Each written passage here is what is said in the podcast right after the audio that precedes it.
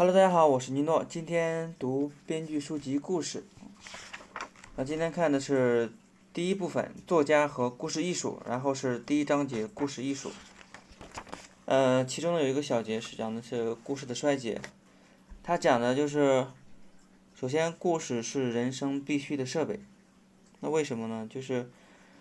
呃，你看生活在地球的某一天里面，有无数个故事在以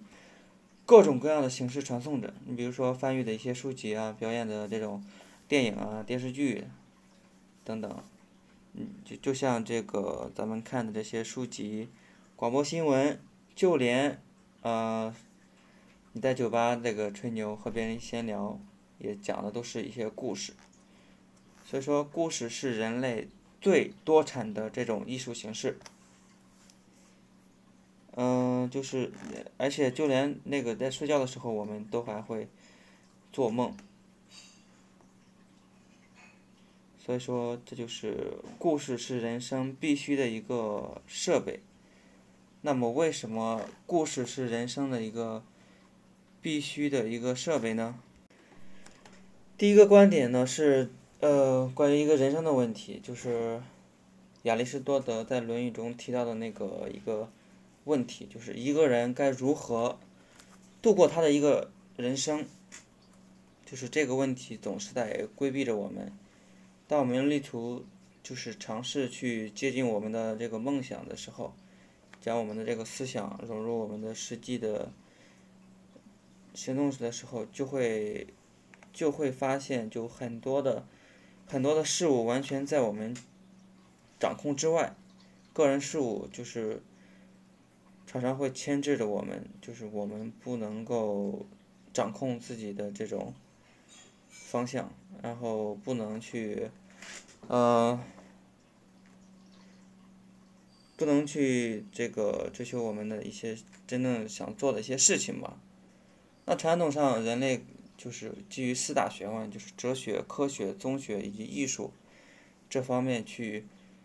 寻找这种亚里士多德这个问题的一个答案，但是试图就是从这每一个学问中寻找一些启发，从而。制编制出一种人生的叫做人生意义，但是现在就是，如果不是应付为了应付考试的话，基本上大家都不会去，呃，研究一些哲学啊、科学、宗教之类的一些书籍，就说明着我们对这种传统意识形态的这种信仰可能已经在日渐的一些消减了，但是。大家对这种故事的艺术这种需求量还是非常大的，这是第一点。那第二点就是大家对这种像电影、电电影、小说、戏剧片还有这种电视的消费的如此这种饥渴，它其实反映了就是我们不断的去寻求整治这种人生混乱的这种方法，去寻找一些人生的意义吧。然后，其实这种对故事的欲望，它其实，嗯，反映了大家对这种捕捉故事的这种深层次的需求。其实是一种非常个人的这种情绪化的这种体验。有一句经典的话，就是剧作家让阿努伊说的一句话，就是小说赋予人生以形式。第三点呢，就是大家对故事的一些渴求啊，其实呃也有一种娱乐的一种目的。嗯、比如说，嗯、与其说是对人生的探索，不如说是对人生的一种逃避。呃，那这个观点呢，就是首先它解释了到底什么是娱乐。娱乐指的是呃完全沉浸在故事的这种仪式之中。达到一种知识在情感上令人满足的一种目的。你对，比如说对于电影观众来说，娱乐就是这样的，就是你坐在一个黑暗的影院里面，将所有的注意力集中在这个荧幕上，然后体验这个故事的意义。也就是说，在体验的过程中，会有一些一些感悟的发生，有的时候可能是一种快乐的或者说痛苦的这种情感刺激，那你随着这种这种刺激呢，可能会被带入到一种极度的这种情感满足之中。那其实像很多优秀的电影和电影、小说、戏剧等等，它都是通过各种不同的一些呃一些喜剧的或者悲剧的一些色彩，从而达到一些娱乐的目的，就是带给观众一种呃有非常有感染力的这种新鲜的这种生活的模式吧。呃，那么故事它其实不是对现实的一些逃避，而是一种载体，就承承载着我们去。去追寻的现实，去追寻人生的这种意义，然后去尽自己的努力去挖掘出这种混乱人生的一些真谛吧，就是大概这么，这个话题大概就是讲的这么这么意思。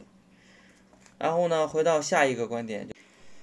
，OK，下一个话题，呃，故事就是讲述的总体质量在下降。它的这个下降表现啊，就是你说，就是很多有漏洞百出的，或者说虚假的这种故事手法，他就是用一些奇观，奇观来表现这个故事内容，想想用奇观取代一些实质的一些，呃，实质的一些内容，用诡异的这些场景取代那那些真实的场景。然后他们就是一些脆弱的故事，还会用这种呃很多亿万美金的美元堆砌，呃，然后呢，他就以这个呃巴比特式的这种人物的这这些电影去举例啊，就是巴比特人物呢，他是一个这个美国的一个嗯。美国著名小说家这个辛克莱·刘易斯，在一九三零年创作的这个《巴菲特》这个小说，然后他讲的是一个美国的这个中产阶级，一个一个那种商人的商人的形象，叫做巴比特，他是一个非常成功的一个地产的经纪人，始终过着这种比较富足的这种生活，但是他内心却非常的这种空空虚。所以说，他要去寻找一些人生的这种新的生活啊、新的意义等等。我觉得他可能就是讽刺这些呃，拍这种比较的这种商业化的这些电影这种感觉。那那么就是为什么会去投拍这类的一些电影呢？那其实反映的就是呃，大概有第一个是他的那个。资源毕竟有限，因为毕竟的就是好莱坞每年要生产或发行电影大概到四五百部，但是每年的话，只有少数或者优秀的电影才能够最终的一些上映。那么其实，嗯，其实制片厂也比较有限，他每年要收两万多个电影剧本，但是事实上只能拍十二部电影左右，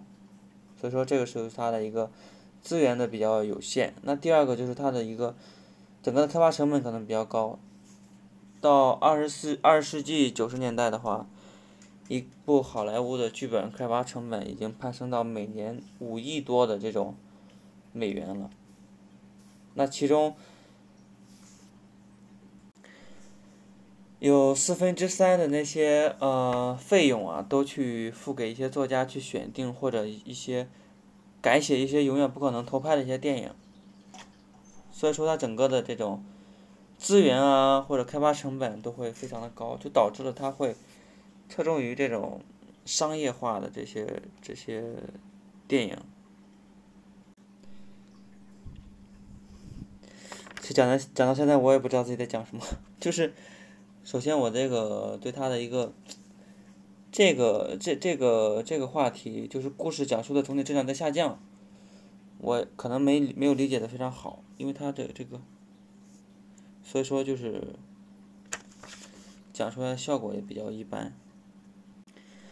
嗯，不管怎么样，算是一个全新的这种播客的这种开始吧。虽然说这一期可能比较比较水，但是希望后面会。越来越迭代的，会慢慢的去好吧，就是因为对于这种，一边一边学一边去快速输出，然后讲给别人的话，可能对现阶段我还需要去大量的去改进一下吧，就可能还是理解的不到位吧。OK，呃，就到这儿吧，拜拜。